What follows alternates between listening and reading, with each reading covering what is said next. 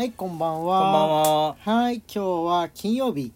はい。あのね、あのー俺この間の放送で間違えて、えー日曜日がライブ配信っていう風に言っちゃったみたいなんだけれども、ああ、土曜ですね。はい、土曜日、土曜日なんです。つか明日なんですよね。はい。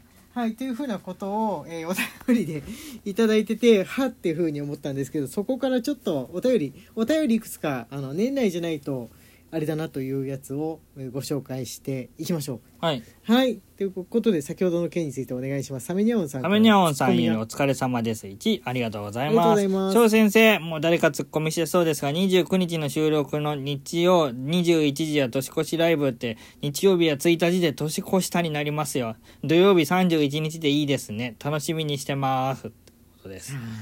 気づかれちゃった。はいそうです。そうあのーメッセージ各方のメッセージは多分ね土曜日は年越しライブって書いてるんですけれども口だとつい間違えちゃう。ついいつもの癖で日曜日ライブっていう頭がはい。働いてしまっちゃったところはあります、はい。あります。はい。明日です。とうとう明日が明日が、えー大晦日ライブなわけですね。で21時からっていうふうなことで今年書いて言っていっちゃったんでまあ21時からでいっかっていうふうに思ったんですけど、去年よりもちょっと長い、えー時間になるのかな？去年ね21時半かなんかかあそうだね。思うんですがまああんまり変わんないかうん。3時間ぐらいっていうのは3時間ぐらいで変わんないからそうだね。そう多分ね去年もね9時半とかそういう中途半端な時間からにしたのはおそらくじ夜、まあ、年越してから12時半ぐらいまでやるだろうってことを見越しての9時半もう猫ちゃんが 猫ちゃんがマイクの近くで泣いてるから今入っちゃったかもしれないんですけれども声がねはい、えーまあ、9時からだから3時間半ぐらいにもしかしたらなるかもしれないですが、はい。えーまあなんとなくこう緩い感じでやっていきましょうかね。緩い感じで。そうだね。うん。うん。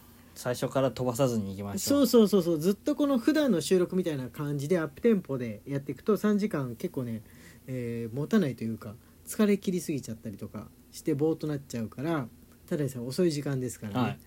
ゆったりなんだったらもう音出さないで「紅白」見たりとか、えーなんかしながら音出さないでゲームでも、えーつけたりとかしながらやってもねいいぐらい。何かを「紅白」もね悪くないなと思うんですがみんなが見ているものと共有しながら同じ部屋でこたつに入ってるみたいにして年を過ごすとかも面白いかなとは思ったんですが、うん。こうくんはあんま「紅白」見ない派なんですけどね。そうですね。紅白見ない派ではあるんですがはい、えー年末についてのねお便りをマヨエルさんから頂いただいてるんでこちらも、えーせっかく今の時期ならではなんで読んでってもらおうかとはい思います、マヨエールさんよりお疲れ様です。1、ありがとうござい。ます年末の怖い話。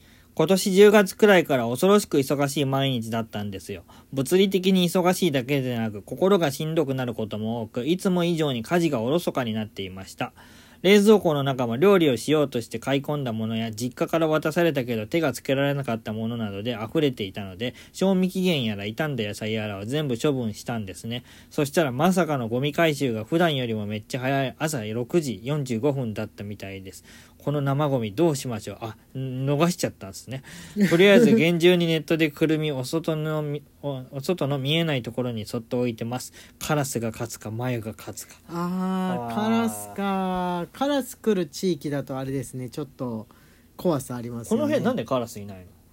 一応あのカラスよけネットはあるよね。知ってはありますよね。うん。ゴミ出す時にだからカラスよけネットをこう外してゴミを置いてまたネットかけるっていううん。システムにはしてるけどでもねつっついたりとか破いて中身どうにかしちゃったりっていうのは見たことはね、この辺カラス飛んでないよね。飛んでないね、うん。うん。存在も見かけていないですね。ほぼない。謎の鳥はいるんだけどね田んぼに住まう謎の鳥っていうか田んぼ周辺で田んぼに、何かをつついてる謎の鳥はいるじゃん。田んぼ周辺の鳥はいっぱいいますね。うん、小さいの大きいのいるよね、大きいのはあれだなんだ？サギ白詐欺です。ね。うん。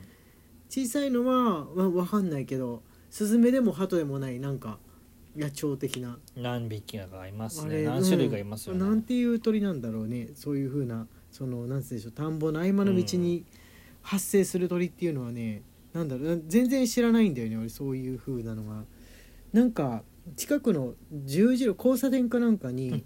全部アンテナアンアンテナじゃないや。あの電電信柱と、えー電線はが鳥に埋め尽くされてるとこありますよね。いね。一日中じゃないんだけど夕方だけ鳥に埋め尽くされて、ね。もはや災害みたいになってるところがあります。あれもね何の鳥か分かんないじまいでしたね。確かに。はい。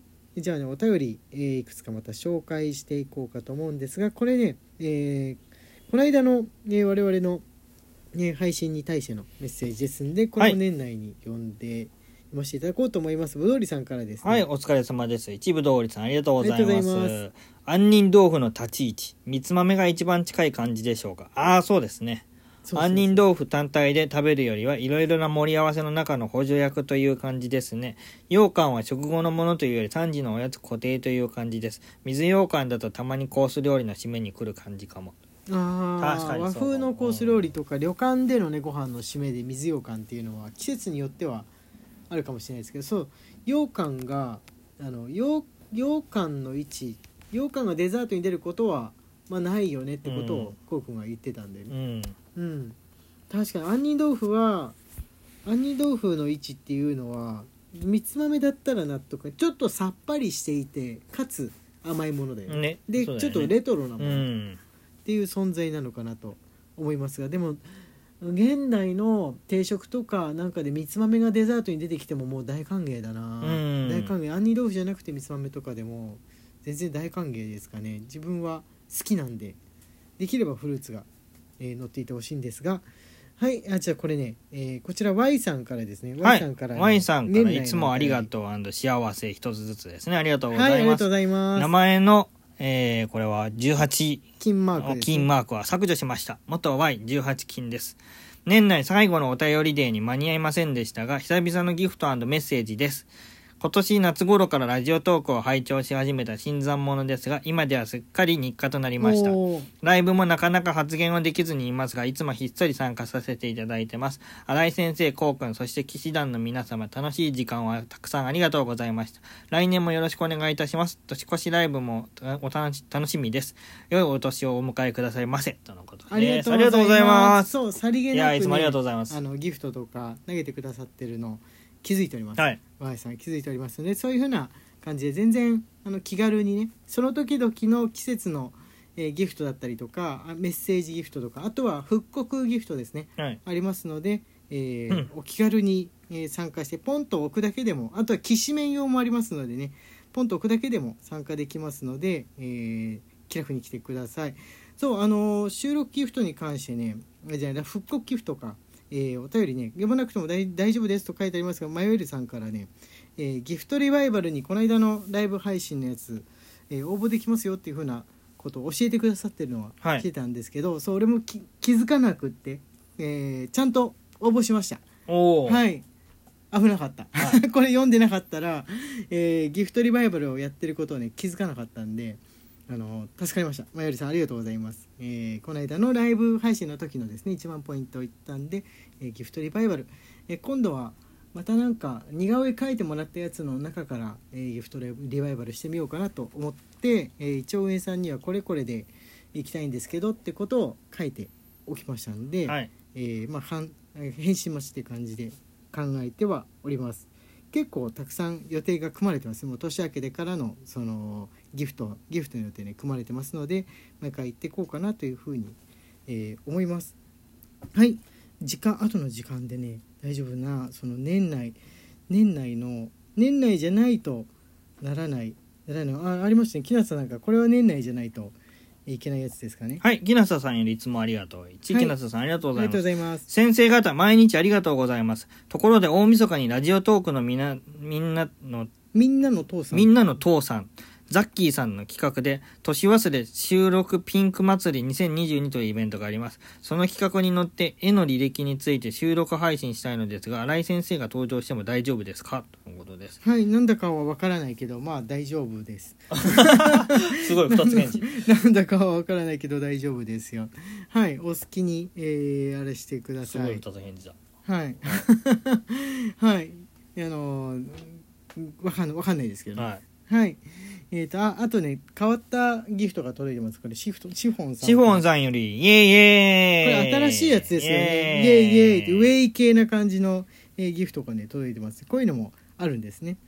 はい。えっ、とね、まだもう一個ぐらい、ええー読めるかなこれね読めあ読めるかなサメニョンさんからのなんですけれどもはい、サメニョンさんメッセージが大晦日ライブ前なん4で本。サメニョンさんありがとうございます。ありがとうござい4本。ますこんにちは。久しぶりにお便りします。先ほどもね読ませていただいて今日の食べ物トークを聞いてて、私も味が混ざるの嫌いで思わず書いてます。笑い。お茶と水なら食事中でも飲めるけど、ジュースや牛乳はいつも最後です。給食でも牛乳は最後でした。わかる。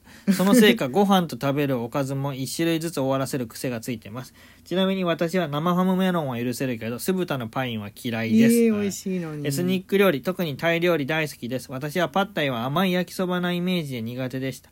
でも先生方が話してた卓上で調味料できるなら美味しそうだと思いました。